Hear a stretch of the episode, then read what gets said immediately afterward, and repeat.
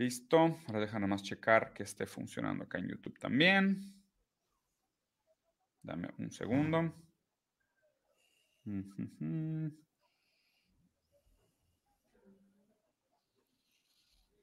Están comerciales todavía. Tenemos que pagar la cuenta a, nuestro, a nuestros jefes, nuestros jefes de YouTube. Ahora sí, listo. Bienvenidos a todos, hermoso, sensual y altamente desechable capital humano. Un gusto estar por acá otra vez con ustedes. El lunes a la mañana para los que estén en horario de México, medio en urgencia. La verdad es que tuvimos un domingo bastante movido en términos de noticias, entonces inmediatamente le llamé a mi buen compa y especialista en el Señor de los Anillos y además politólogo y economista, Santiago Armesilla. Qué gusto tenerte por acá. ¿Cómo estás? El gusto es mío, como siempre, de estar en tu casa. No, hombre, ¿cómo crees? Es un, placer. Oye, Santiago, pues digo, la verdad es que es un conflicto que pues tiene una historia bastante complicada, bastante compleja, con muchísimas implicaciones y muchísimos intereses. Y yo creo que por lo menos para empezar a hacerle, hacerle justicia a lo, a, lo, difícil de este tema, sería empezar con un buen contexto histórico. Entonces digo, dejo, dejo este slide en, en pantalla para que la gente sepa que esto por lo menos es una fotografía de los últimos años, pero es un conflicto que, que se extiende bastante más atrás, ¿no? A ver, eh, en primer lugar, eh, me gustaría decir que, a todos nos conmociona ver cualquier tipo de, acontecimiento que implique la muerte de, civiles, aunque sean colonos eh, hebreos en, en territorios palestinos, mujeres, niños y ancianos, y a todos nos conmociona ver, por supuesto, pues los ataques que el propio Estado de Israel lleva realizando a los territorios palestinos que desde el año 46 han quedado prácticamente reducidos a campos de concentración o reservas, de la misma manera en que hicieron los estadounidenses con los indios cuando se extendieron hacia el oeste. Mm. Por tanto, es un tema muy, muy, muy eh, que, enerva muchas pasiones, evidentemente. muy eh, entonces, eh, y, claro, no hay nadie que no, que, no le hierva la sangre, pues desde hace muchas décadas con esta cuestión eh, de qué pasa entre los israelíes y los palestinos.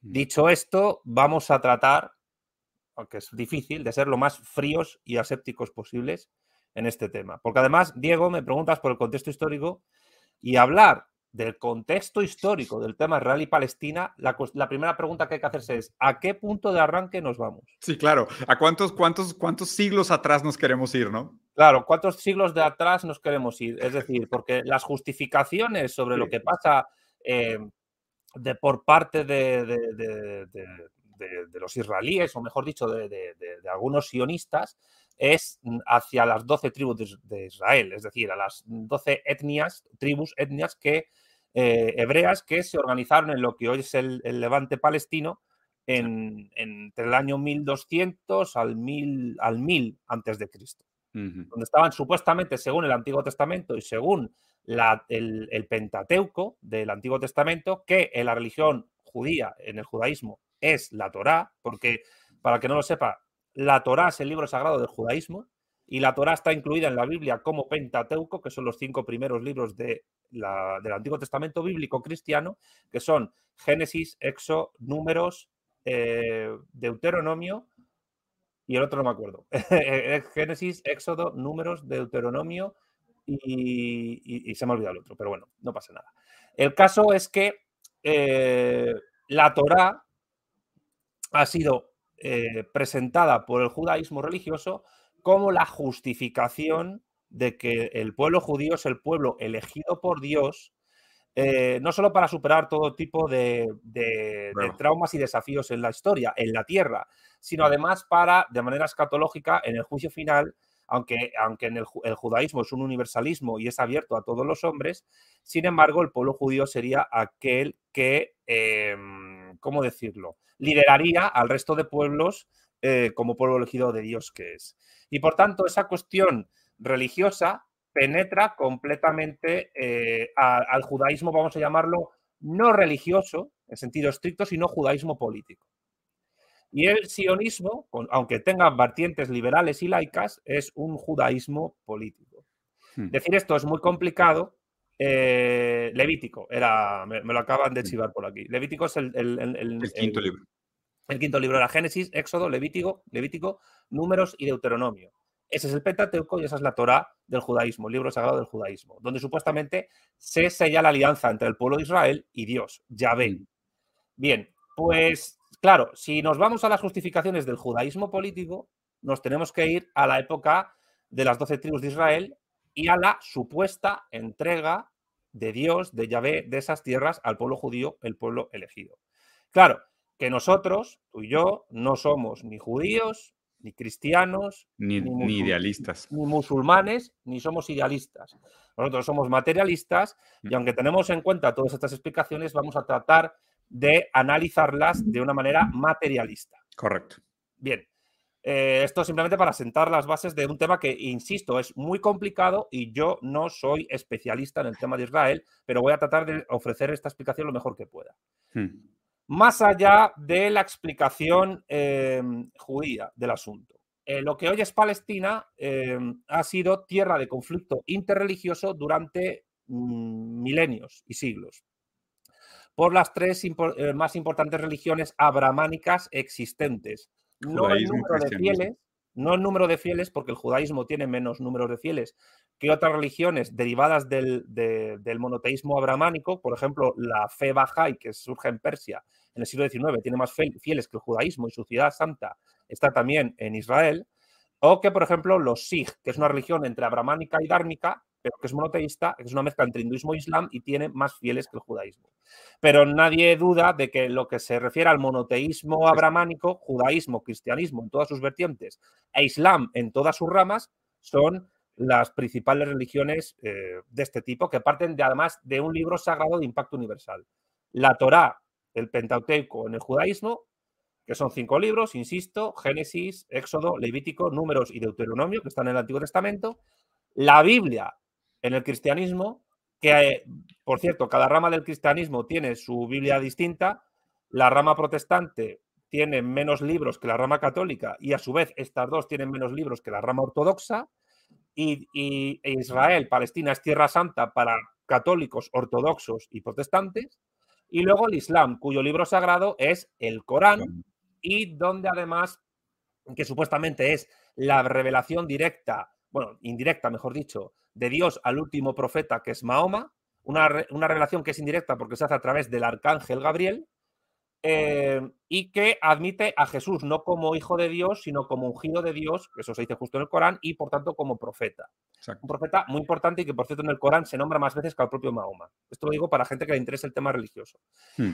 Y, que además Jerusalén es una ciudad santa para esas tres religiones, judaísmo, se pelean, se pelean la tierra prometida, ¿no? Y cómo, y cómo esto, y cómo esto Santi detona, o sea, porque justo lo que decías, ¿no? Lo que nos parece interesante de este análisis es el análisis materialista. Cómo esta ontología, porque pues a fin de cuentas la religión podría considerarse como una parte de su ontología, afecta la constitución de su propia política, ¿no? O sea, de cómo estas, o sea, cómo esto detona la, la manera en cómo ellos ejercen y desarrollan sus leyes, un estado de derecho, la definición de persona, justifican sus acciones.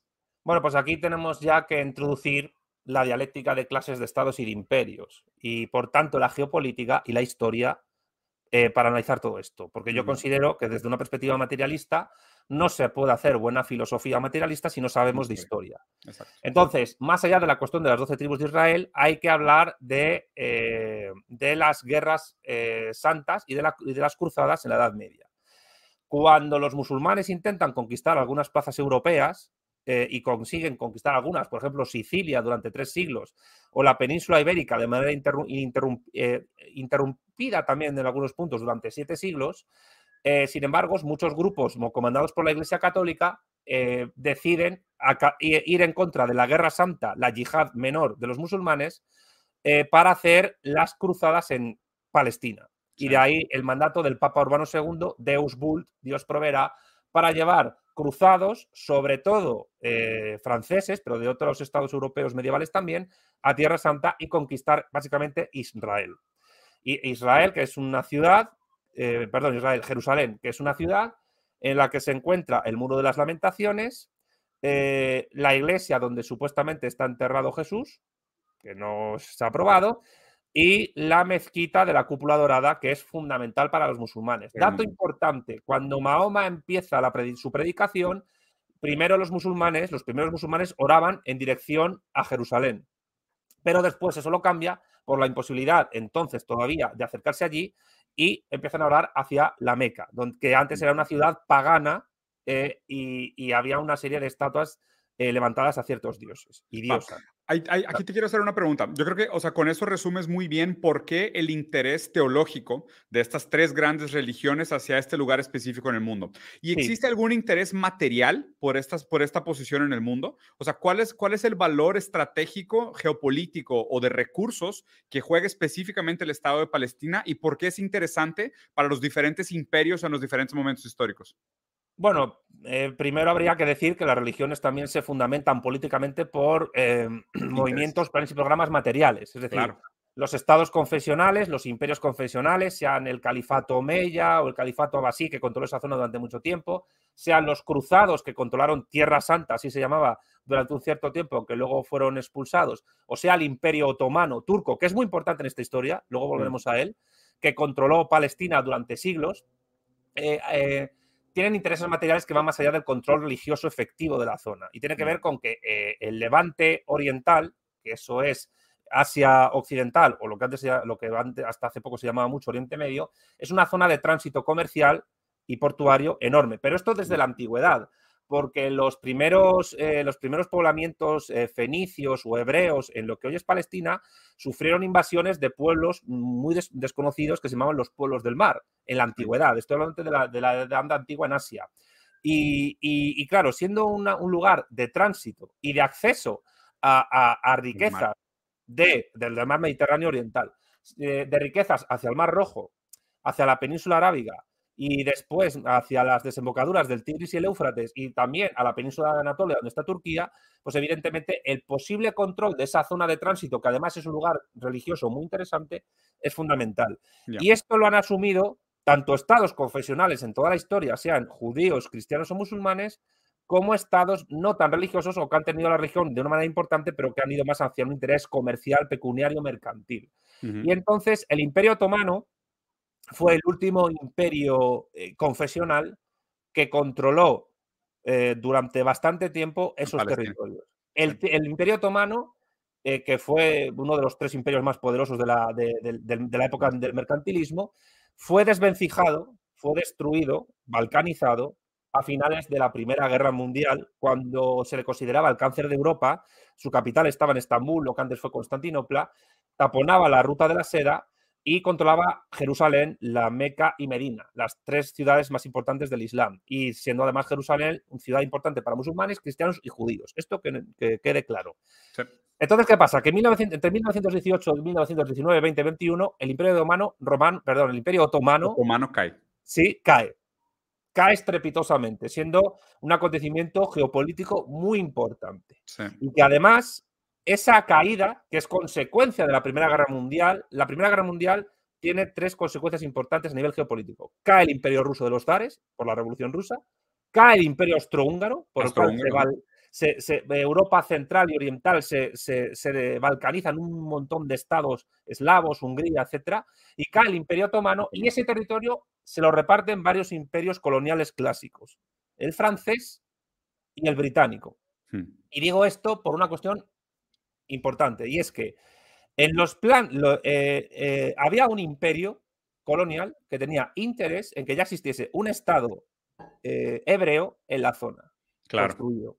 ¿Qué imperio ese era ese? Pues aquel que después de la caída del Imperio Otomano consiguió controlar lo que hoy es Palestina e Israel, el Imperio Británico. Claro, es justo lo que te iba a decir. O sea, como que, de hecho, hay una frase bien famosa de Biden diciendo que los 3 billones de dólares que se habían invertido hasta 1998 eh, eran los, era la mejor inversión posible para Estados Unidos, porque ellos, si no existiera Israel, tendrían que inventar un Estado como Israel para defender, sus intereses en la zona. Claro. Entonces, esto, es lo que quiero poner sobre la mesa interesante, ¿no? Que la, verdad es que la manera como lo cuentas siempre me encanta, Santi, por eso siempre te invito, es un placer escucharte. o sea, es, importante que la gente entienda, perfecto, primero, que existe históricamente intereses en conflicto desde puntos de vista eh, teológicos, o sea, hay religiones, tres religiones muy importantes en esa región que se pelean a esa Tierra Santa, pero además esto revela que por detrás de estas creencias teológicas hay motivos materiales, que es el valor de la tierra, el acceso al mar, la conexión y el potencial del comercio, ¿no? Es una región estratégica, ¿no? Cuando cae el Imperio Otomano, queda un vacío de poder y este vacío de poder es lo que revitaliza el conflicto y hace que todos los agentes interesados vengan a poner su pie. Pero además, después de la Primera Guerra Mundial, hay nuevos potenciales eh, candidatos al, dominio y al control de este, de este territorio. Y obviamente ahí es donde el Imperio Británico viene a poner su, su semilla de discordia, por decirlo así. Sí, bueno, donde han estado los británicos siempre ha habido discordia, pero, como dirían los argentinos, para. ¿Por qué? Porque ahora tenemos que irnos unos poquitos años antes de la queda del Imperio Otomano para entender también por qué el Imperio Británico eh, establece ahí lo que establece. Un Estado palestino con cada vez más colonias hebreas, judías. Hay que decir una cosa, porque la cuestión religiosa ya en la modernidad capitalista, ya a partir del siglo XIX, se mezcla con la cuestión nacionalista. Totalmente. Y antes, de, antes de, que saliéramos al aire, hablábamos de que, eh, digamos, la la organización social, sociológica, incluso antropológica de lo que es el pueblo palestino no es religiosamente homogénea. Evidentemente, no es homogénea, exacto. Evidentemente, eh, por cuestiones históricas, la mayoría de los árabes son musulmanes, pero en, en Oriente Medio, en Asia Occidental, no solo encontramos árabes musulmanes, hay árabes cristianos, muchos coptos, muchos católicos, muchos ortodoxos. También encontramos drusos, que es una religión eh, distinta, con elementos mezclados, y también grupos laicos, de los cuales luego hablaremos porque son importantes. Laicos, seglares, seculares, ateos incluso. Y es muy importante esto tener en cuenta porque tanto desde el lado israelí encontramos musulmanes, israelíes o árabes israelíes, como que en el lado palestino encontramos laicos, ateos y cristianos que reivindican el nacionalismo palestino. Exacto. Por tanto, hacer una, lo digo porque hacer un, análisis burdo, vulgar, entre eh, Israel, sionismo, judaísmo y Palestina islamismo es un error. Porque parece que estamos en, un análisis de la cuestión que parece más propio de un fascista, de un nacionalsocialista, que de un materialista de verdad. Claro, de pintar al otro como un, otro simple fácil de atacar, ¿no? Claro, es un otro fácil de atacar en los dos bandos. Y no es así. Insisto, en los palestinos encontramos cristianos, bastantes cristianos, y encontramos personas laicas, seglares, seculares, que reivindican el Estado palestino. Incluso encontramos judíos de religión que son antisionistas y defensores del Estado palestino. Hay un grupo... incluso, incluso israelitas, judíos, antisionistas. Sí, de eso hablaremos después. Porque sí, porque eso se me hace una parte fundamental del análisis, pero ahorita, que lleguemos a los años 2000 lo platicamos. Sí, en mis conclusiones mm, que va a ser importante ese tipo de gente. A ver, en el siglo XIX, a finales del siglo XIX, se empieza a organizar eh, un grupo nacionalista importante. Mm.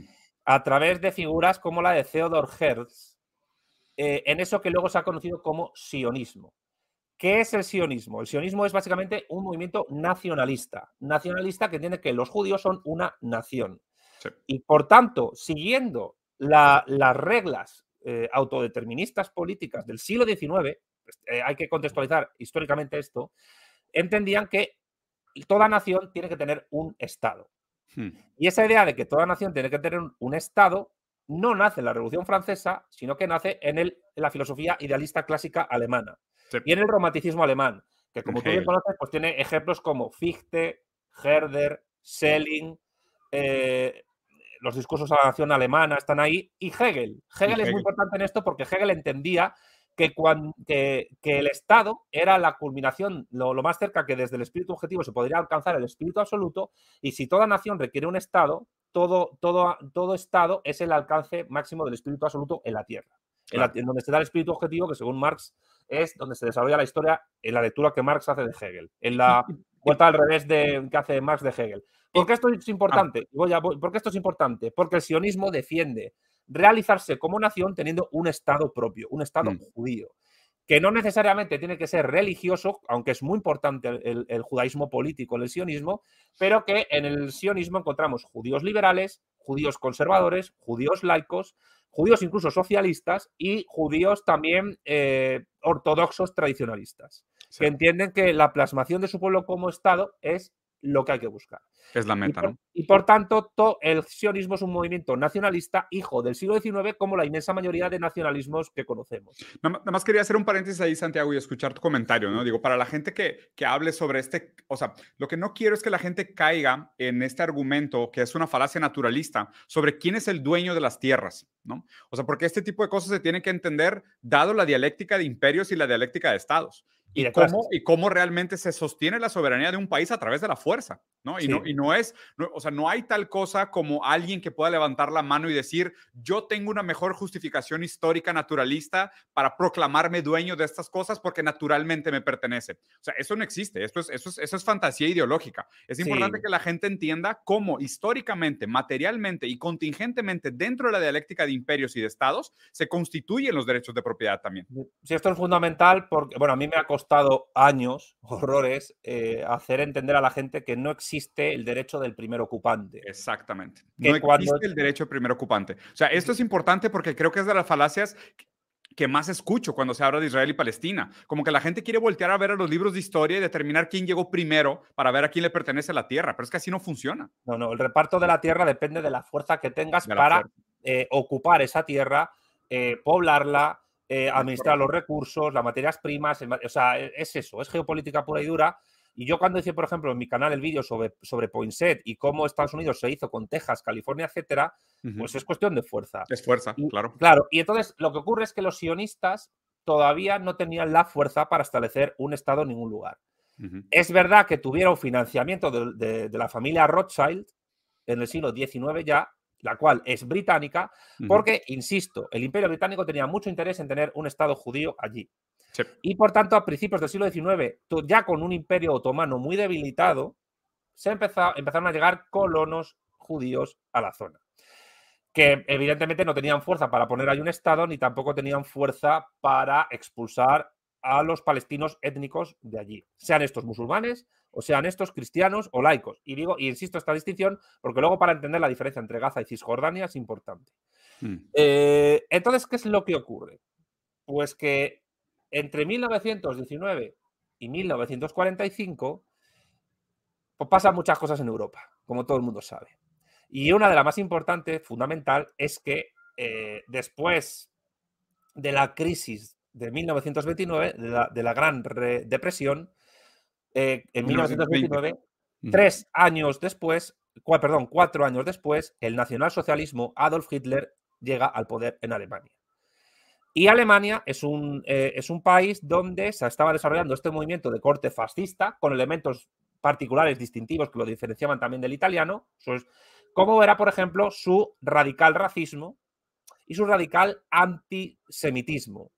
Y cuando digo antisemitismo me refiero no solo a antijudíos, porque el racismo antisemita es antijudío y antiárabe, porque los árabes también son semitas. Totalmente.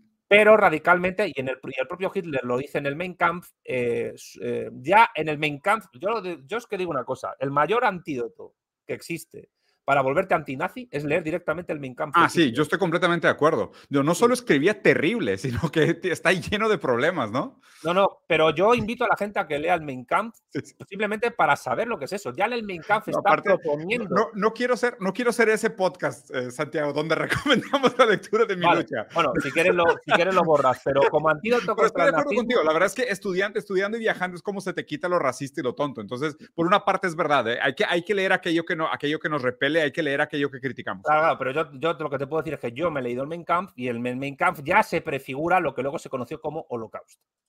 Sí. Es decir, el exterminio del pueblo judío. Ahora sí. Netanyahu, eh, hace unos días antes del, del, ataque que se ha producido desde la, desde la franja de Gaza, dijo que Hitler eh, le dijo al gran muftí de Jerusalén, musulmán, que, que había sido inspirado por, por, por un musulmán. Claro, que su intención no era eh, eh, exterminar a los judíos, sino expulsarles de Alemania. Bueno, eso no es del todo cierto porque, insisto, en el Mein Kampf ya se prefigura el exterminio de los judíos. Mm. Y el gran muftí de Jerusalén, eh, que era absolutamente antijudío, le dijo, si los expulsas van a venir aquí, sí. a Palestina. Y, y, según Netanyahu dijo, dijo Hitler, entonces, ¿qué hago? Y dijo el otro, quémalos. O sea, extermínalos. Bueno, eso es, son palabras de Netanyahu no sé que, de dónde saca esa fuente, pero sí es verdad que el gran mufti de Jerusalén se llevaba muy bien con Hitler, ¿eh? eso sí uh -huh. es cierto. Ahora, ¿qué pasa? Se produce la Segunda Guerra Mundial pierde Hitler la Segunda Guerra Mundial, el nazismo es aplastado, entre otras cosas, por el Ejército Rojo. Gracias. Gracias, gracias, a estos tipos, hoy podemos tener estas conversaciones. Y esto es importante decirlo porque cuando se crea el Estado de Israel, cuando se implanta el Estado de Israel después de la Segunda Guerra Mundial, una de las primeras potencias que lo reconocen y que lo apoyan es la Unión Soviética. Stalin apoya el Estado de Israel.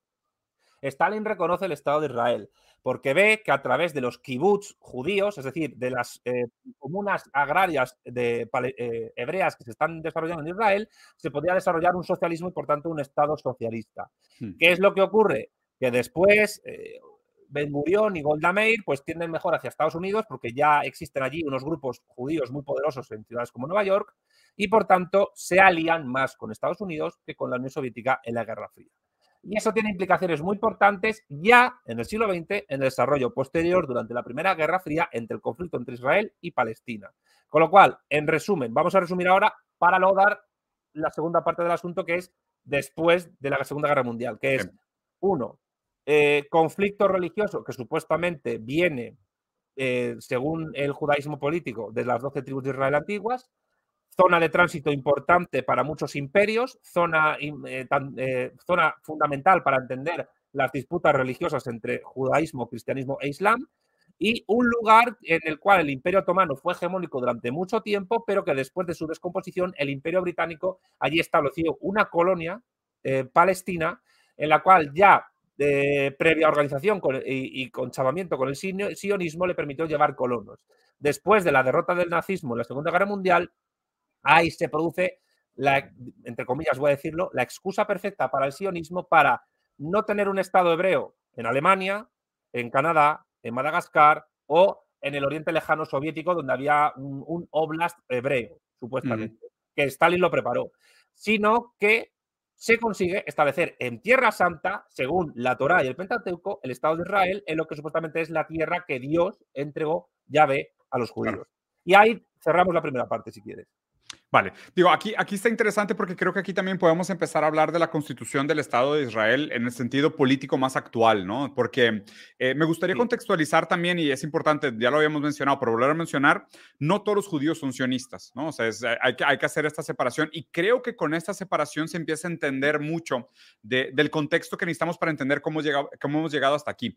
Otra cosa que quería platicar contigo, Santi, es sobre... Eh, la constitución del Estado moderno de Israel. ¿Tú, entenderías al Estado moderno de Israel como una democracia? ¿Y la relación que tiene el Estado de Israel como Palestina se puede catalogar oficialmente como un tipo de apartheid? Entendiendo que es un término que nace en Sudáfrica, pero después de la, de la Convención de Roma en 98 quedan instituidas como estos tres criterios, ¿no? Para juzgar si es o no eh, un, régimen de apartheid. ¿Tú crees que, eh, primera parte de la pregunta, ¿es Israel una democracia? Y segundo, ¿la relación entre Israel y Palestina es un apartheid? Eh, para poder responderte a esta pregunta, que es buenísima, voy a contextualizar un poco antes otra cosa. A ver. No se puede entender tampoco el conflicto palestino-israelí sin los procesos de descolonización del mundo árabe que se empiezan a desarrollar en Asia Occidental y en la península arábiga contra el Imperio Británico y contra el Imperio Francés. Mm. Entre 1917 y 1950, varios estados árabes se van formando y se van independizando del imperio francés y del imperio británico. Algunos de mucha importancia eh, porque rodean Palestina, como son Siria, el Líbano, eh, más adelante, claro, que estos se independizan de Francia, y la Transjordania, que luego será el reino de Jordania, eh, donde se encuentra la parte occidental de esa Transjordania, que es la Cisjordania palestina actual. Y este, y este proceso de descolonización que se va acentuando con el tiempo se produce por, eh, de una manera muy diferente a cómo se constituye el Estado de Israel, que es lo que tú me estás mm. preguntando. Sí. Porque mientras los estados árabes de Oriente Medio se, se, van conformando en un proceso de descolonización que parte desde el final de la Primera Guerra Mundial y luego, sobre todo, después de la Segunda Guerra Mundial, Israel no es un Estado que se construye en ningún proceso descolonizador, sino que es un Estado que se construye geopolíticamente hablando con unos intereses muy determinados, tanto por parte de grupos sionistas como por parte de, por ejemplo, Estados Unidos, que necesita tener ahí un aliado fundamental, antes lo era Arabia Saudí, ahora la cosa ha cambiado, para sus planes y programas. De hecho, es curioso porque si ves el mapa de Israel, que se ve bien pequeñito, parece un portaaviones. Tiene forma de portaaviones. Entonces, para, para logística militar es, interesante tenerlo en cuenta, ¿no?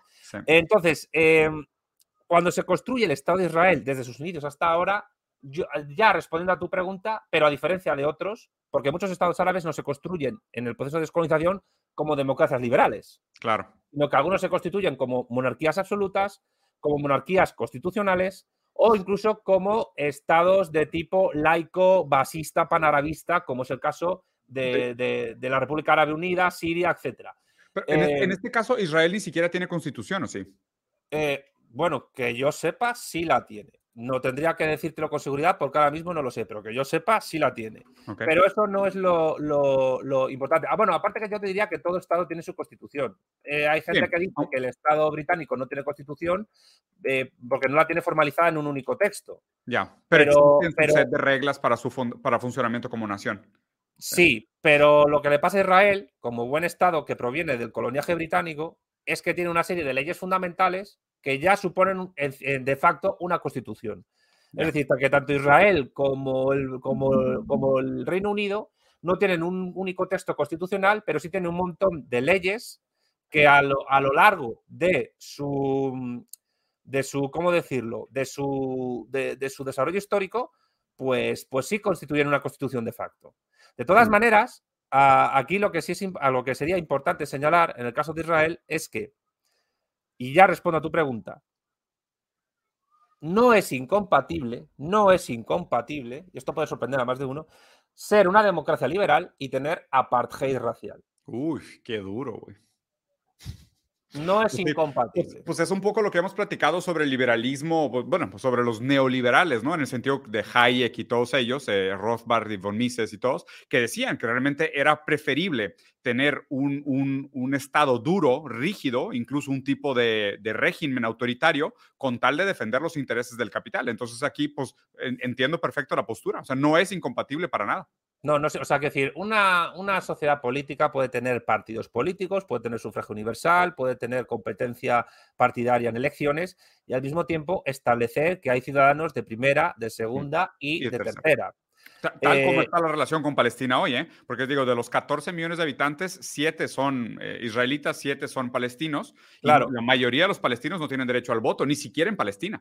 E incluso un Estado puede tener, atención, lo digo por Israel, un Estado puede tener minorías árabes musulmanas que son ciudadanos eh, israelíes, aunque están por debajo de los judíos étnicos a nivel de, a nivel de estratificación social, y puede tener tolerancia con las minorías sexuales LGTBIQA, que son muy apoyadas desde Israel, porque muchas veces te dicen eh, desde el liberalismo europeo y norteamericano, en Israel puedes ser homosexual o lesbiana o transexual, pero en los países árabes musulmanes no. Y yo, mm, ya, pero mm, tampoco es muy agradable ver cómo hay soldados LGTBIQA, que marginan étnica y racialmente a, árabes Niños, palestinos, por el derecho de serlo. O sea, a mí me da que más me da que el soldado que oprime a una etnia sea homosexual o no. A mí qué más me da que un burgués capitalista sea LGTBIQA, si está explotando obreros. Muchos obreros serán LGTBIQ y otros serán heterosexuales. ¿Qué más me da la orientación sexual que tenga? Entonces, ¿qué quiero decir con esto? Que esto es muy difícil de entender para mucha gente. Pero, por ejemplo, Estados Unidos, cuando se construye como democracia, cuando se independiza del Imperio Británico, habla de libertad, habla de que todos los hombres son iguales, pero al mismo tiempo los, padres fundadores de Estados Unidos, Thomas Jefferson, George Washington, John Adams, son esclavistas, son negreros y apoyan la esclavitud y tienen, el propio Thomas Jefferson tenía una esclava con la cual se acostaba, tenía hijos y no lo reconoció nunca. y el padre del liberalismo ideológico, John Locke, apoyaba la esclavitud.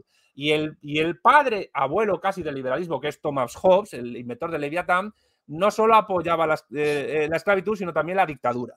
O sea, que quiero decir que cuidado con el, liberalismo, tiene ahí una historia negra que los liberales les gusta mencionar. Sí, sí, sí. Eh, pero bueno, en todo caso, sí, es compatible, ser una democracia. O sea, no hay un problema fundamental entre la manera en cómo está actuando Israel y la definición de democracia en un sentido amplio liberal.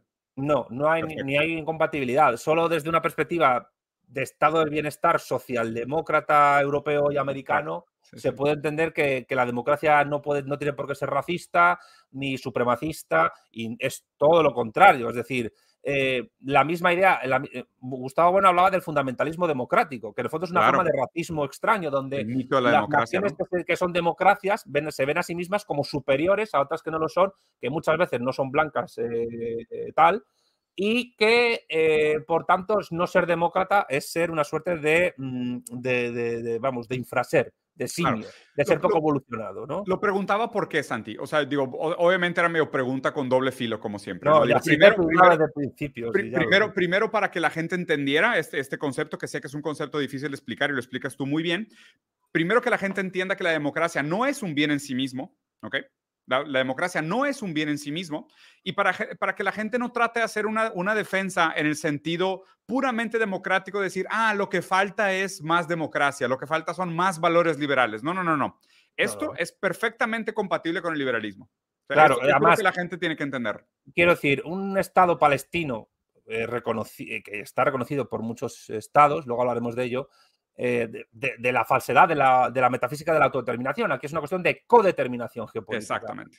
Eh, Puede ser también formalmente una democracia, un Estado palestino. Y la, segunda parte de la pregunta, Santi, para dejar esta, es eh, si, si, es realmente o no un Estado en apartheid, ¿no? Porque aquí, aquí es donde yo creo que mucha gente también se confunde y es una de las críticas principales. de no, realmente no, no están oprimidos, no hay un intento de dominación de un grupo sobre otro, no hay opresión sistemática de un grupo sobre otro, no, hay pues crímenes de lesa humanidad, que serían los tres criterios principales según la Convención de Roma del 98 para determinar esto como un Estado en apartheid.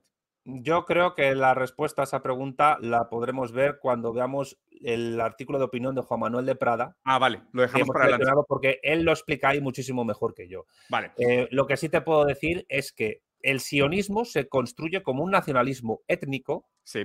no político, no defienden una idea de nación política, que es la tradicional en las izquierdas políticas, sino que el nacionalismo, el sionismo, tiene en común con los nacionalismos de tipo fascista, y aquí me puede venir la de Dios por lo que voy a decir, pero me da igual, que beben de la misma fuente, una idea romántica, étnica, etnolingüística y casi religiosa de nación que necesita un Estado para desarrollarse. Uy, y nada, nada más cerca del fascismo que el romanticismo, ¿eh? Digo, si, algo, si, algo, si algo hemos aprendido de Hegel y de Heidegger, uy, coquetear con el romanticismo es estar tipo de la manita con el fascismo. O sea, yo le invito a la gente que se lea los discursos a la nación alemana ¿eh? y, para que sepa lo que es el nacionalismo alemán. Sí. Y, aparte, y perdona que te corte, eh, tengamos en cuenta una cosa, el sionismo surge no de judíos sefardíes, que son, por ejemplo, los descendientes de, los hebreos que poblaban al Andalus y poblaban España eh, y que son descendientes de españoles,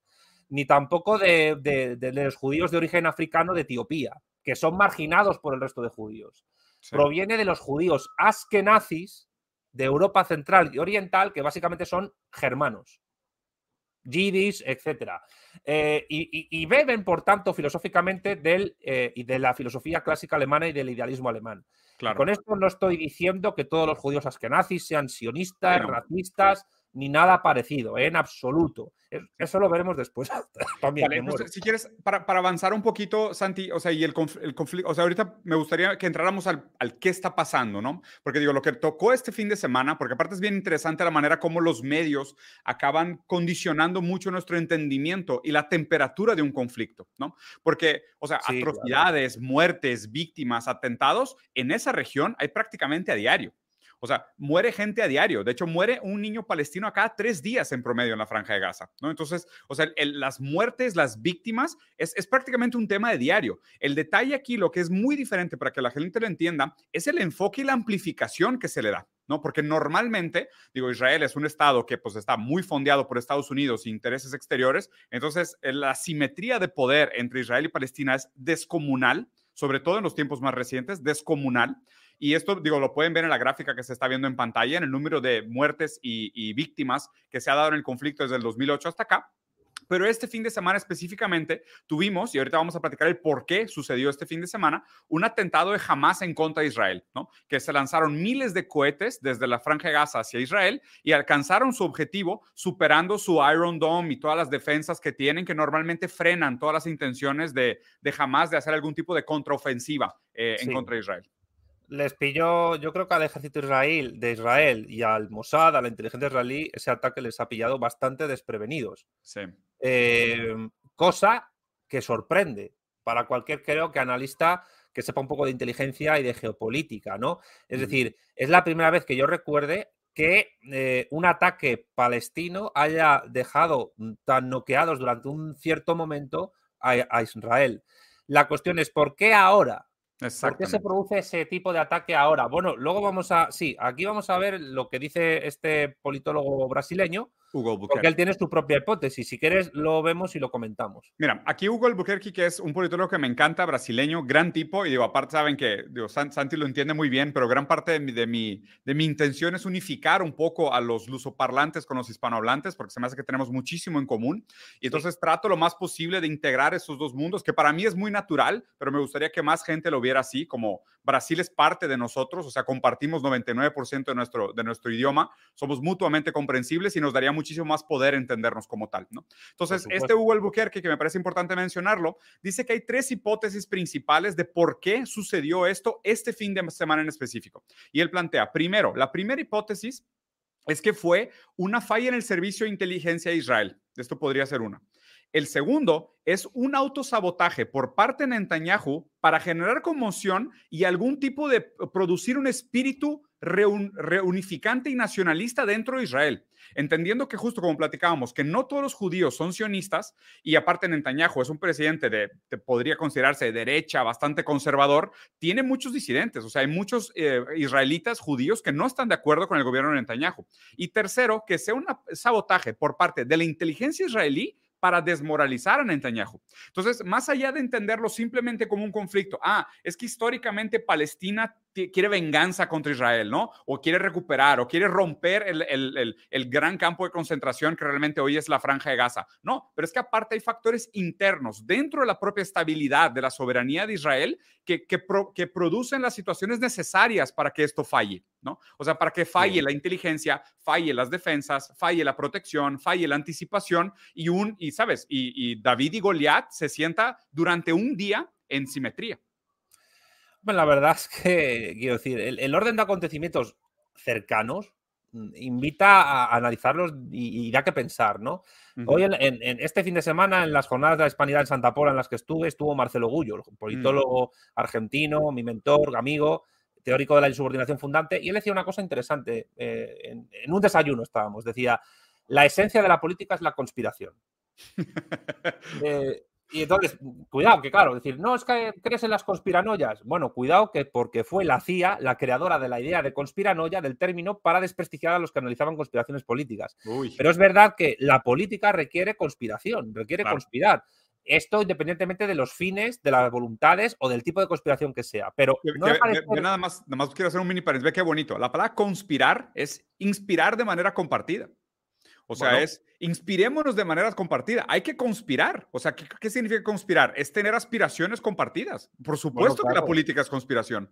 Es que tú no puedes conspirar tú solo. Necesitas inspirarte y, transpirar con otros, ¿no? Exacto. Tiene eh, que haber un horizonte colaborativo al cual la gente apegue para que exista una co-inspiración. Claro, entonces, ¿qué es lo que... Esas declaraciones que hemos mencionado antes de Netanyahu, como que exculpando a Hitler de, la pretendida, del pretendido exterminio de los judíos que Hitler no quería que le, y que le, que le convenció el gran muftí de Jerusalén, que sí es verdad que era antijudío y que sí es verdad que tenía mucha, una gran amistad con Hitler. Eh, ¿Por qué justo en ese momento hace esas declaraciones? Porque yo insisto, en el Mein Kampf de Hitler, Hitler prefigura el exterminio de los judíos en, Europa. Eh, y, y, la cuestión es, ¿qué está buscando Netanyahu? que los israelíes relacionen a los palestinos con Hitler y que les hagan ver que son peores que Hitler para justificar algo. Porque claro, hay muchas teorías ahí. Volvemos a la cuestión que decía Marcelo. Eh, la esencia de la política es la conspiración. Hmm. Se dice desde hace años que jamás, como organización política, que no es lo mismo que la OLP, luego hablaremos de la OLP, eh, pues fue una creación de la inteligencia israelí.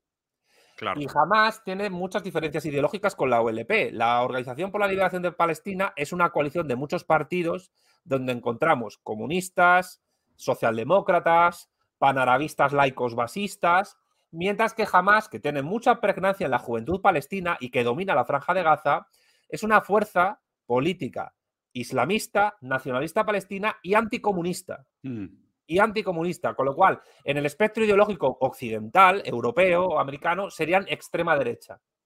Vale. Sí, sí. Y con esto no estoy diciendo que jamás no sea un baluarte, perdón por la expresión, de la resistencia palestina contra el sionismo. Claro, pero, pero eh, eh, en el espectro ideológico jamás yo diría que está en lo que se conocería como extrema derecha. Ya. La cuestión es que, y eh, la cuestión es que la OLP domina la franja de Cisjordania y jamás la, eh, eh, la franja de Gaza. Pero a veces se unifican y se unen en fuerzas contra Israel, como no podía ser de otra manera y como es natural, ¿no? Eh, pero, pero claro, eh, eh, hace unos días salió un vídeo en redes sociales que hay que ponerlo en cuarentena porque no se sabe el origen, donde supuestamente se reconoce que las armas que han llegado a, a la franja de Gaza y que jamás ha obtenido para realizar este ataque provenían de Ucrania. Uy. ¿Y por qué esto es importante? Por dos motivos. Primero, porque se sabe desde hace tiempo que hay gente del Daesh, del Estado Islámico, luchando al lado de los neonazis del batallón Azov en Ucrania. Y segundo, porque varias potencias otánicas están trasladando armamento a Ucrania que se queda sin dueños, que se queda sin manejo y que los propios ucranianos están vendiendo al mejor postor para ganar dinero. Con lo cual, como Ucrania es un avispero de esta Segunda Guerra Fría, ese avispero se está ahora llevando de nuevo a Palestina. Y como la conspiración es la esencia de la política, pues mm, no quiero mm, eh, inducir a conclusiones de ninguna clase, pero que la gente vaya atando cabos y, y- y que con ellos vayan entendiendo un poco cómo funciona el mundo. ¿De acuerdo? Entonces, de aquí, de aquí yo creo que estaría bueno pasar a un poco a las repercusiones que ha tenido esto, ¿no? Digo, entendiendo también que el motivo por el cual surge este ataque justamente este fin de semana es multifactorial. Es Sí, por importante que la, gente, que la gente tiene que entender que esto, primero, tiene un componente histórico muy grande, que fueron los primeros 40 minutos de esta conversación. Eh, segundo, que definitivamente existen también fuerzas internas que están en conflicto dentro de Israel, que producen las situaciones propicias para que se dé este ataque extraordinario. Y tercero, que la situación de una segunda guerra fría en un contexto geopolítico un poco más amplio también de alguna manera derrama sus intereses a la región. Y obviamente es una región sumamente importante en este periodo histórico específicamente por el surgimiento del nuevo mundo multipolar lo cual Sí. despierta muchos intereses de diferentes fuerzas que dicen, oye, pues digo, si ya, hay, si ya hay problemas en Ucrania y Estados Unidos también quiere un frente de guerra en Taiwán y le abrimos un tercer frente de guerra en el mundo árabe, pues es prácticamente acelerar la caída de Estados Unidos. O sea, es ponerle poca mantequilla en mucho pan, como diría Bilbo Baggins. Un mundo árabe que, y no solo árabe, eh, que está cada vez desdolarizándose más. Eh, Egipto se está desdolarizando. Arabia Saudí, veremos lo que hace, porque bueno, tiene tropas estadounidenses allí.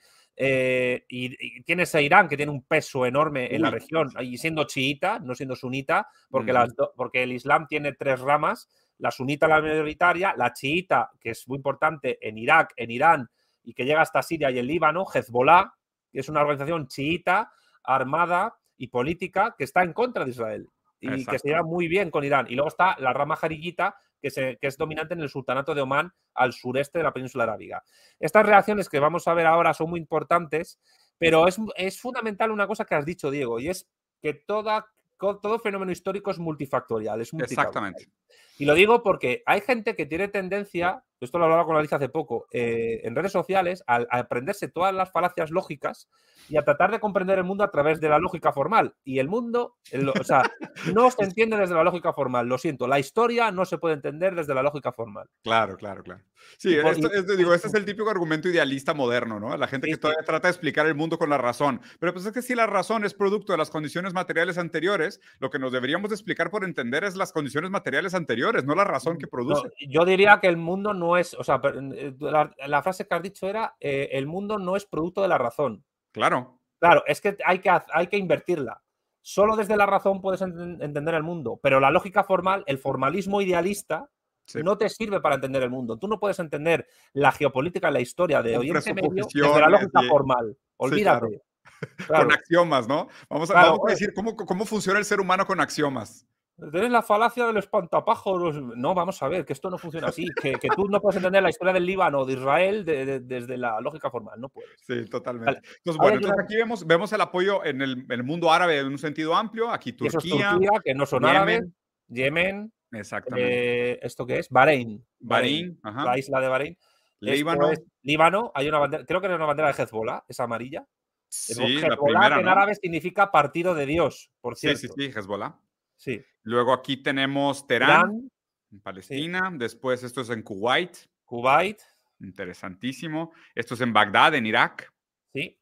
Y esto es en Amán, en Jordania. en la frontera. Entonces, bueno, interesante, ¿no? Que pues eh, justo lo que, lo que tenemos que ver es que ahora pues realmente todos los grandes bloques de interés van a aprovechar este momento, porque definitivamente, o sea, ¿qué sería puramente de Israel como fuerza autónoma en contra de Palestina representando los intereses eh, teológicos del mundo árabe?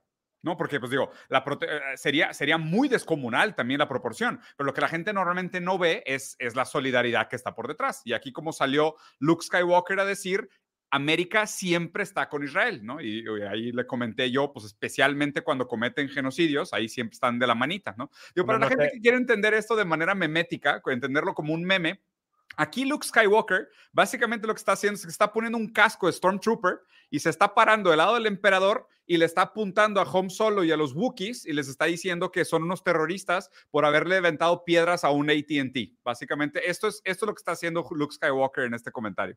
Bueno, yo creo que uno de los problemas que tiene eh, Mark Hamill es eh, el que tiene muchos estadounidenses. Primero porque en inglés no existe el gentilicio estadounidense. Existe en español, pero no en inglés. Y ellos se llaman a sí mismos americanos cuando América es el nombre de un continente entero, que va desde Groenlandia hasta Tierra del Fuego y desde, la, desde Pernambuco hasta Alaska. Eh, y, y, el tema es que, claro, dice América, que es todo el continente americano, no. Y si circunscribimos a América a Estados Unidos, yo tendría muchas dudas, sinceramente, de que toda la población estadounidense apoyase a Israel. Lejos. Hubieron muchas manifestaciones pro-palestinas ayer en Estados Unidos. Claro, pero el tema es, es normal que, la, que, el, que, el, mundo árabe islámico, no solo árabe, porque Turquía no es árabe, es turca, claro. pues apoye a los palestinos. Es evidentemente normal. Dentro del mundo árabe islámico hay pocos estados que, cuyo gobierno simpatice o sea aliado de Israel. El último en hacerlo es Marruecos, por cierto. Marruecos, que porque te comento, por cierto, que en el Sáhara Occidental eh, se están abriendo eh, desde hace unos días prospecciones que este, petrolíferas cerca de las aguas de Canarias y prospecciones en hidrocarburos y que sepas que esas prospecciones eh, petrolíferas y hidrocarburos en el Sáhara español, en el Sáhara occidental, que están enfrente de las Islas Canarias, se hacen por un acuerdo entre el gobierno de Marruecos y una empresa llamada Ratio Petroleum, que es de Israel. Hmm. Entonces, eh, cuidado porque aquí los tejemanejes geopolíticos de Israel pues también son, también hay que estar atentos a ellos porque muchas veces pueden ir contra países como España, que supuestamente es aliado de Israel y lo reconoce. Fíjate que ahora eh, que lo mencionas, el precio del crudo bajó 5% ayer en respuesta a este atentado. Sí, pero también tuvo un alza al principio de la mañana. O sea, quiero decir, y la bolsa, la bolsa. A lo mejor se recuperará. Una cosa que no hemos mencionado, que ahora que lo dices tú, Diego, gracias por decirlo, es importante, es que siempre que se produce un, eh, un, un repunte del conflicto bélico en, Israel y Palestina, eh, las bolsas más importantes y los precios del petróleo, del gas, eh, sufren, un, sufren movimientos importantes. Sí, sí, eh, completamente. ocurrió la guerra del Yom Kippur, ocurrió después del Yom Kippur con la crisis del petróleo. Siempre que ahí se produce algo, la economía capitalista retumba. Entonces también es importante analizar lo que ocurre en Israel y Palestina por esta cuestión geoeconómica, vamos a llamarlo así. Totalmente. Oye, Santiago, y ahora comentemos un poquito la propuesta que hace China, ¿no? Que digo, y aquí la verdad es que leí varios comentaristas internacionales que normalmente me gustan sus opiniones, y me gustaría eh, contrastar el comentario que hace China de, de pues, digo, aquí salta como una propuesta de resolución y obviamente llama a la calma y al no escalar el conflicto, ¿no? Completamente contrario a lo que hace Estados Unidos, que mandata, inmediatamente soltó eh, dos, dos, estrellas de la muerte en dirección a, Palestina, o sea, mandó un par de portaaviones a que se posicionaran eh, más cerca del territorio.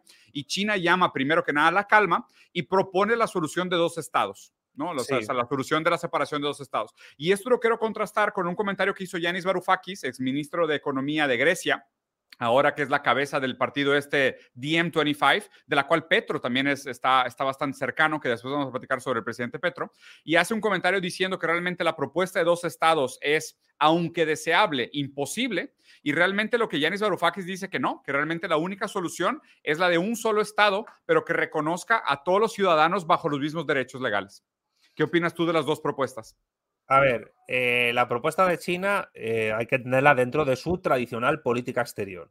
Eh, China es un Estado, civilización, que nunca jamás se mete en cuestiones internas de otros estados, jamás lo hace, mm. sobre todo por movimientos secesionistas y tal. Y China reconoce el Estado palestino y también reconoce el Estado de Israel. China tiene una posición diplomática, vamos a decirlo así, prudencial, en su línea prudencial. Luego otra cosa es lo que haga por debajo, pero evidentemente sobre la, sobre la superficie, la política exterior y las relaciones de China creo que se pueden, son bastante dignas de interés y admirables por la manera coherente, vamos a decir con su propia política. con su propia política que siempre han manejado. Completamente. Ahora, sobre lo que dice Varoufakis, eh, claro, que haya dos estados, eh, uno israelí y otro palestino, es complicado. Sí, es cierto que es complicado. En práctica, llevarlo, o sea, ¿cómo se llevaría a cabo? ¿Cómo se hace la división de territorios? Claro, pero, eh, claro, porque ah, ¿en qué acuerdo marco hay que seguir? ¿De qué año? Y luego, pero es que hacer un solo estado también es complicado. Sí, claro. Porque aquí tenemos que volver no solo a la cuestión, eh, digamos, nacionalista, sino religiosa.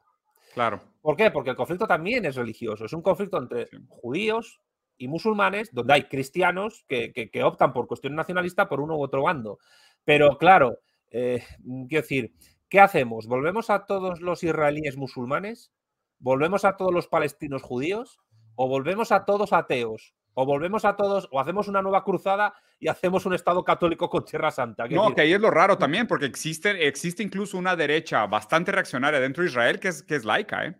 Claro, por eso digo que no, ninguna solución es fácil. No, no. Quien trate, de, quien trate de, ver una solución a corto o medio plazo a esto, eh, yo creo que no hay. la realidad. Es uno no, no, no la hay. Y lo que me parece muy bobo también es de que escucho muchos argumentos muy liberales en Twitter de gente así usando otra vez la metáfora de Star Wars, ¿no? O sea, la gente está diciendo, no, es que necesitamos Stormtroopers más amigables. No, o sea, esto es lo que necesitamos.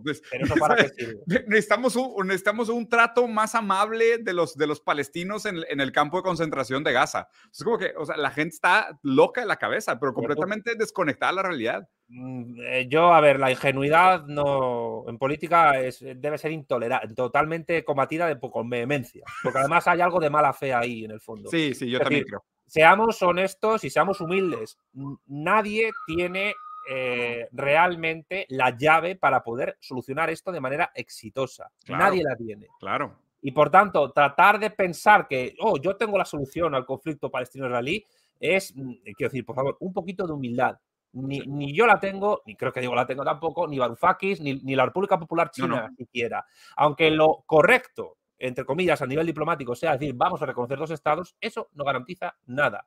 Porque no está, porque cómo se reparte el territorio, la población, etcétera. Y un solo Estado, cuidado cómo se organiza. Eh, esto lo estuvimos hablando en Vanguardia Española hace unos días. Y, a ver, una cosa deseable, una cosa deseable, como propuesta, digo, porque yo no sé si esto lo ha propuesto alguna persona, es que la OLP palestina, que es laica, que está formada por comunistas, socialdemócratas, basistas, panarabistas, tuviese un acercamiento, un acercamiento, digamos, eh, sincero con, con, con Yadas, eh, eh, por ejemplo, donde está el Partido Comunista Israelí. Y, ya, y, Yadas, eh, que es una coalición donde hay mucho árabe israelí, pero también hay mucho judío antisionista. Entonces, ¿por, mm, ¿por, qué no se sientan a, a, trabajar juntos los comunistas y los socialistas judíos y los comunistas y los socialistas árabes palestinos por un frente electoral común? ¿Por qué no van trabajando poco a poco en eso? Yo tuve la suerte en mi vida de conocer a la hija de, de Jalida Yarrar, Suja Yarrar, que fue amiga mía y que, por desgracia, murió hace pocos años. Eh, que además la conocí en el Encuentro Mundial de Movimientos Populares en el Vaticano, organizado por el Papa Francisco. Y, ella era atea, ella era, laica, eh, y era marxista y era palestina.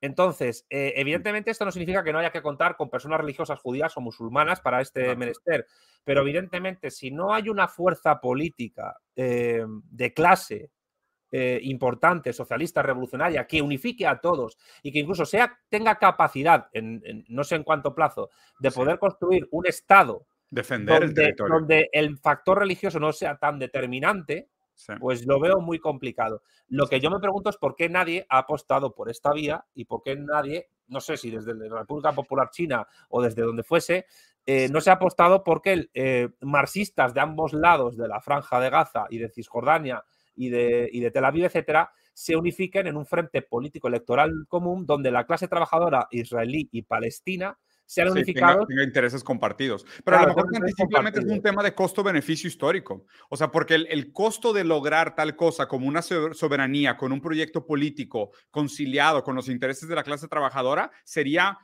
carísimo o inviable en contra de la cantidad de inversión que recibe Israel para, para mantener el interés anglo en la, en la zona. Entonces, ahora me parece que esto es una de las explicaciones de por qué en este momento se da desde, desde una multifactorialidad, el por qué en este momento se quiebra la estabilidad, ¿no? Porque es raro, el, el abuso sistemático de los palestinos en la franja de Gaza y en, y en, las otras regiones también, pero principalmente en la franja de Gaza, era el normal, ¿no? Entonces a nadie le llamaba la atención.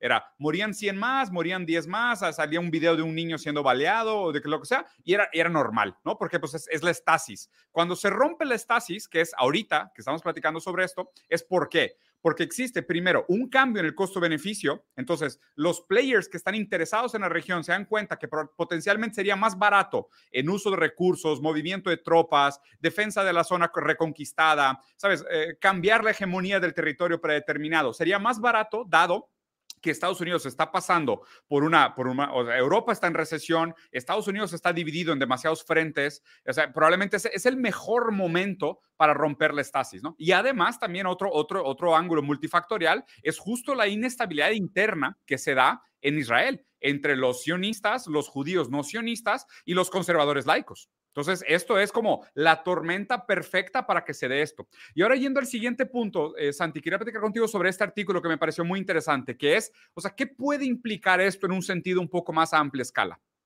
Pues mira, eh, esta columna yo la he colgado hoy en, en mi Twitter, que la, la, la, ha hecho un escritor español muy, fa, eh, muy famoso aquí, que es Juan Manuel de Prada, que no es de izquierdas, es católico, pero que es un gran analista internacional. Mm. Y, me gustaría resaltar algunas cosas de las que dice. Por ejemplo, dice, solo este año, antes de que jamás lanzase este ataque desesperado, el ejército israelí, que, que ya hemos mencionado si es desesperado o no, había asesinado a más de 250 palestinos, muchos de estos niños y mujeres indefensas. Y Netanyahu había legalizado, entre comillas, pasándose por el escroto, con perdón, todas las resoluciones internacionales, las decenas de puestos de avanzada, embriones de futuras colonias en territorio palestino. Vuelvo a, antes de seguir leyendo, una cosa que he dicho al principio muchos de los civiles, que son civiles que han sido eh, eh, asesinados por el ataque de Hamas, son colonos que están en tierras usurpadas por la fuerza claro. a palestinos. Y por tanto, los palestinos no tienen ningún, ningún, miramiento con ellos porque no los consideran civiles, los consideran colonos. Sí, y claro. evidentemente, en toda guerra y en todo enfrentamiento bélico hay crueldad por los dos bandos. Es decir, eh, yo lo digo también porque he leído alguna cosa que decir, las mujeres siempre acaban convirtiéndose en botín de guerra para cualquier bando que avance, por desgracia. Sí. Por desgracia lo digo, o sea, es así. Es decir, raptos, humillaciones, vejaciones, violaciones, crueldades se cometen siempre. El Ejército Rojo cuando avanzó a, Ber a Berlín violó a mujeres alemanas. Mm. Eso es así, no se puede negar. Eh, entonces, quiero decir, es terrible lo que hemos visto, pero aquí de Prada está contando una cosa que no se está contando estos días, que, se, que ya 250 palestinos habían sido asesinados días antes. Sí, y, claro. si, y, si, seguimos avanzando. Pero es eh, justo lo que te decía, como era la normalidad, no es noticia. O sea, una parte muy importante de este conflicto es justo lo que decía Baudrillard, es la parte espectacular del conflicto. Porque, sí. o sea, pueden morir niños palestinos asesinados y pueden estar mujeres palestinas con balazos en la cabeza y no pasa nada. ¿Por qué? Porque la gente está acostumbrada a que así es. Esta generación nació ya con el pueblo palestino viviendo en un campo de concentración. Para nosotros lo normal es que se trate a los palestinos como, como menos. ¿no? Lo raro de esto es que haya, ahora haya sido al contrario. Bueno, y habría que decir a la gente que no, que no piense que un campo de concentración es solo Auschwitz o Treblinka, es decir, no, es solo un recinto cerrado, puede ser una región entera de un país que se convierta en un campo de concentración, como los Bantustanes en, en Sudáfrica. Ayer dijo Netanyahu que van a cortar el agua y la electricidad a la franja de Gaza, siendo que hay 2.5 millones de mujeres y niños. Mira, pero mira, sigamos leyendo porque Juan Manuel ah, de Prada dice una cosa importante. Por cierto, en mi canal tengo un encuentro con Juan Manuel de Prada que la gente mm. lo busque, que se llama Capitalismo, Fe y Posmodernidad, que la gente lo vea. Sigue él y dice, Gaza es el territorio con mayor densidad de población del planeta, pero los palestinos ni siquiera pueden construir nuevas casas porque Israel les impide el acceso a los materiales de construcción. Hmm. También les prohíbe el comercio y la pesca y les quema las cosechas. También les corta el suministro eléctrico, les roba el agua y les escatima el combustible. En los hospitales de Gaza y Cisjordania se realizan las operaciones quirúrgicas sin electricidad ni asepsia, y los enfermos carecen de medicinas. Y esto lo, eh, he leído a Juan Manuel de Prada cuando yo aquí en tu, en tu programa he dicho que jamás es una organización de extrema derecha. Ideológicamente sería encuadrado ahí. Pero la cuestión es, cuidado porque el sionismo también tiene su factor ultra ortodoxo religioso de extrema derecha. Totalmente, eh, como, tú siempre bien dices, o sea, aquí no es moralizar, o sea, no es buenos y malos. Hay que entender lo que está sucediendo en un sentido puro material, o sea, y tratar de, contextualizar las cosas en un sentido histórico y obviamente también tratar de ser humanistas y, ver de que, pues, digo, del dolor que se produce, ¿no? Porque la, guerra... en, el ser humano la empatía o el, comprendimiento, la comprensión del dolor es inevitable. Claro. Es decir, en las guerras se tortura, se mutila, se viola, se mata, se hacen barbaridades atroces, ¿vale? Es, es horrible. Sí, sí. Pero no puede ser como he dicho, no, no puedes entender la geopolítica ni la historia desde la lógica formal, ni tampoco la puedes entender desde la ética ni desde la moral. No puedes. Mm. Tú puedes desarrollar un gobierno con, que tenga en cuenta cuestiones éticas o morales, pero al final la política siempre se impone. La realpolitik, eh, el materialismo político, el realismo político siempre se impone. Y el tema es que, como bien dice de Prada, y lo hemos mencionado antes, esto se da en un contexto de Segunda Guerra Fría, ya hay un conflicto en Ucrania, ahora se está recrudeciendo el conflicto en Gaza, en pleno auge de los BRICS contra el G7, la OTAN, la Unión Europea, etc. Y luego está el tema de Taiwán, es decir, eh, yo dije hace tiempo en tu canal que ojalá nos equivoquemos, ojalá nos equivoquemos, pero no sería descartable que en este siglo, no sé si sería dentro de un día o dentro de 10 o 20 años, pero una tercera guerra mundial es muy probable que ocurra. Es muy probable que ocurra. Y, la devastación que eso puede producir, la gente democrática, que ha vivido en democracias con estado de bienestar, aunque sea en descomposición, eh, la gente liberal no está preparada para algo así. El mm. problema es que, como decía Suja, mi amiga Suja, que en paz descanse, yo es que mm, mm, Mm, me acuerdo que iba con ella por el Parque del Retiro en Madrid y, me vi un helicóptero de la policía, de estos de controles de tráfico, y decía, yo veo helicópteros como esos casi todos los días en, en Cisjordania y les he visto bombardear a mi gente. Sí, claro. Entonces, la gente no sabe lo que. La gente en México. Bueno, en México tenemos el narcotráfico, ¿vale? Y en España hemos tenido durante mucho tiempo el terrorismo de ETA. Pero hay mucha gente joven que no sabe lo que es una guerra. Sí, este es el tema, deja tú. Hay mucha gente que nació dentro de la Franja de Gaza, vivió toda su vida en una ciudad amurallada, privada, con cuatro horas al día de electricidad, recibiendo servicios médicos sin asepsia y que por primera vez ayer salió de, de la prisión, ¿eh? O sea, mm. esto es lo que la gente tiene que entender. Hay muchísima gente que nació dentro de la franja de Gaza, la mayor prisión al aire libre del mundo, y ayer por primera vez salió al mundo libre. O sea, al, mundo abierto, fuera, fuera de, las, de las murallas, por decirlo así. El, tema, lo triste del asunto es que en Gaza, no digo Cisjordania, eh, la juventud palestina se acerca jamás porque ven que es el grupo político que mejor les defiende y les representa. Pero al mismo tiempo, jamás es una justificación cojonuda para el sionismo. Exactamente. Sí, claro. Y de, hecho, por ahí la, lo que decía Hugo Albuquerque, de que es, es, la excusa perfecta para escalar el conflicto y para que Israel termine de dominar el territorio. Porque si vemos el mapa del territorio de Palestina en los últimos 70 años, o sea, queda menos del 5% del territorio. O sea, se lo van a llevar entero con esta excusa. Sí. Por eso, por eso también la gente decía ayer que esto es un tipo de 11 de septiembre. Yo no me atrevería a decir tanto porque no, es que decir, todavía realmente, Diego, sabemos muy poco sí, sobre las causas del ataque. Claro. Quizás con el tiempo sepamos más, pero ya esto es cuestión de periodistas e historiadores. Pero, ¿quién te dice El búho de Minerva siempre llega tarde, ¿no?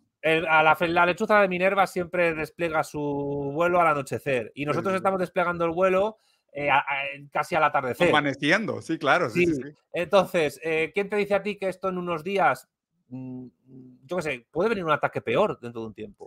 No se sabe, no se sabe. Lo que sí es cierto es que esto ha, dejado, ha pillado a Israel desprevenido desprevenida y, y, hemos visto escenas terribles, terribles, absolutamente terribles. Y, y, analizar esto con frialdad es muy complicado, absolutamente complicado. Pero lo estamos tratando de hacer. Y aquí quería pasar a la, siguiente, a la siguiente parte, ya para ir cerrando un poquito, Santi, que es, bueno, y nosotros desde, desde, desde nuestro lado del mundo, como hispanohablantes y lusoparlantes, o sea, ¿cuál es nuestra postura frente a esto? ¿no? Este mapa, para que tengan una idea, los territorios en verde son los territorios que reconocen a Palestina como Estado.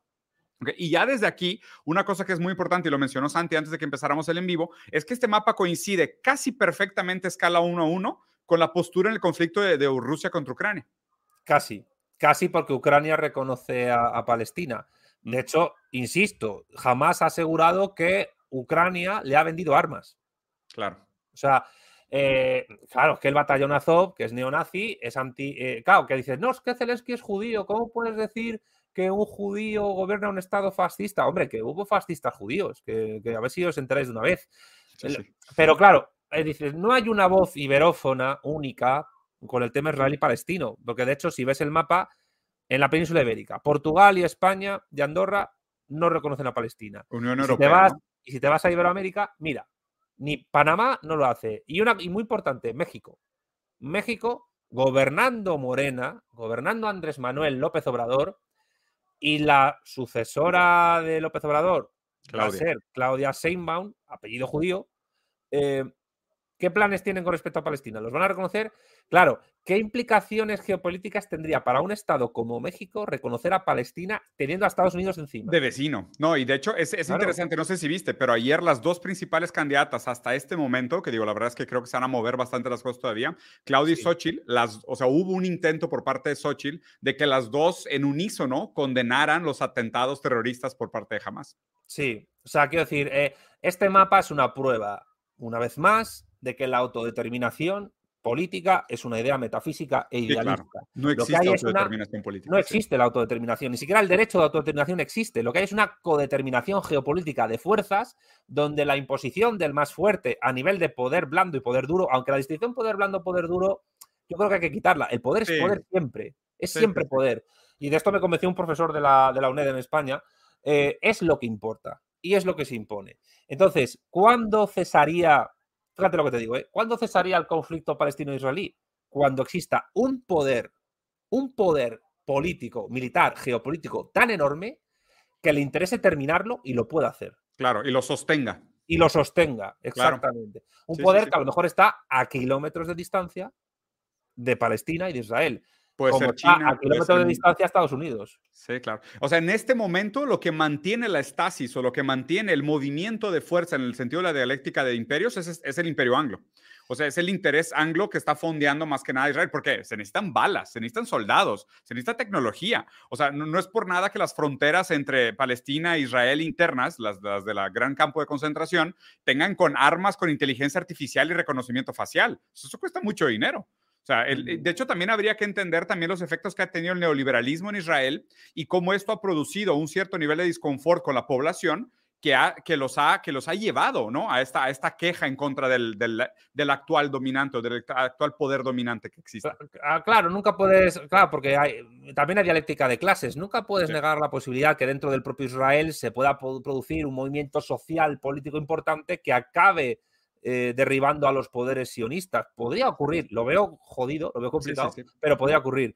Pero volviendo a China, yo no sé si China lo haría o Rusia o los BRICS, pero ahorita no. Si China ha logrado mm, que, Arabia Saudita e Irán se den la mano, siendo enemigos políticos, geopolíticos y religiosos, y religiosos durante mucho tiempo, porque unos son sunitas y otros chiitas, ¿podría China implantar la Pax China, eh, en la región. Y digo Pax China porque la Pax Romana era la paz del Imperio Romano, ese que cayó por el socialismo, según Huerta de Soto.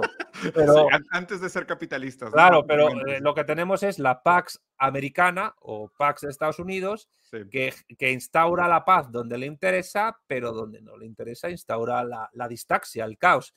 Eh, y ahí es donde ves pues, que al final en la geopolítica no hay amigos y enemigos, hay intereses. Entonces, yo estoy convencido de que de la misma manera en que el mundo hispano iberófono solo se podría unificar cuando caiga Estados Unidos, yo creo que cuando caiga Estados Unidos como imperio global, porque ningún imperio es eterno, eh, veremos a ver qué ocurre entre Israel y Palestina y veremos cómo los actores del nuevo poder geopolítico global influyen en esa resolución y cómo organizan a judíos y a palestinos a la vez. Sí, sí, sí. Bueno, y aquí ya para ir cerrando, digo, la verdad es que algunos, algunos presidentes se han estado posicionando sobre el caso. Digo, obviamente Zelensky saltó apoyando a Israel, Estados Unidos obviamente saltó apoyando a Israel. Lo, lo, que me pareció extraño y me parece, la verdad es que no estoy nada de acuerdo, Lula salió a apoyar a Israel, a condenar el terrorismo de Hamas, lo cual me pareció por lo menos tonto y, y además muy incongruente con su discurso en la ONU. Porque su discurso también lo hizo. Sí, o sea, me pareció, se escupió solo Lula, ¿eh? O sea, porque yo, yo le aplaudí su discurso en la ONU y ahora salió a decir esta tontada, a, condenar los ataques terroristas de, de, Hamas contra Israel, como, es como que, y tenías la tele apagada ayer o qué. Bueno, eh, pero Brasil reconoce el Estado palestino. Pues sí. O sea, que decir, la declaración, al final lo que importa es, eh, ¿tiene embajada palestina en Brasilia? Sí, pues ya está.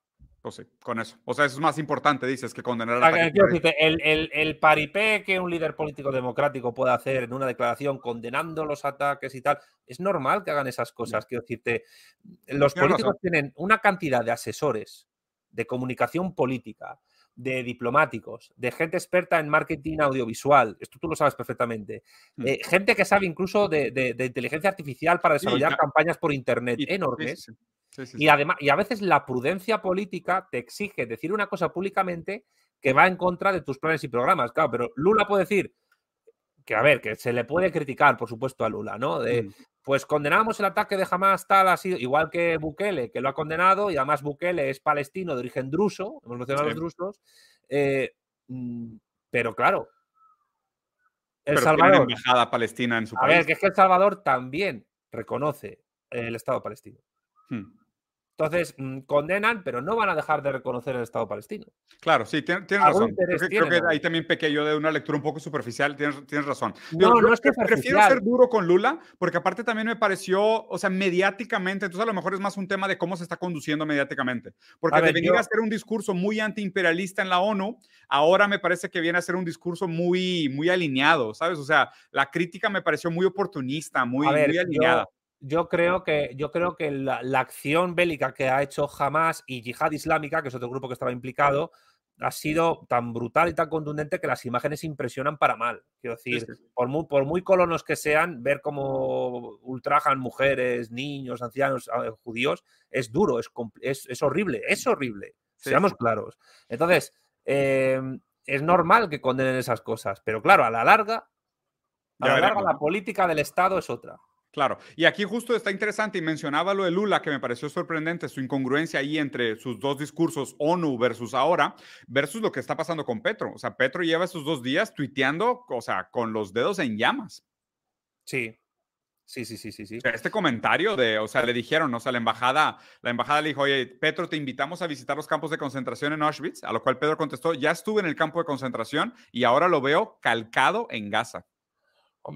Calcado no, porque es distinto. Que si el campo de Auschwitz era un campo cerrado por. Eh, eh, y, Gaza es básicamente un, campo más grande, incluso que Auschwitz. Es decir. Sí, sí, sí. Eh, dos millones. Claro, la idea. un campo de concentración no es lo mismo que un campo de exterminio. Un campo de mm. concentración es un campo en el cual. De reclusión de reos.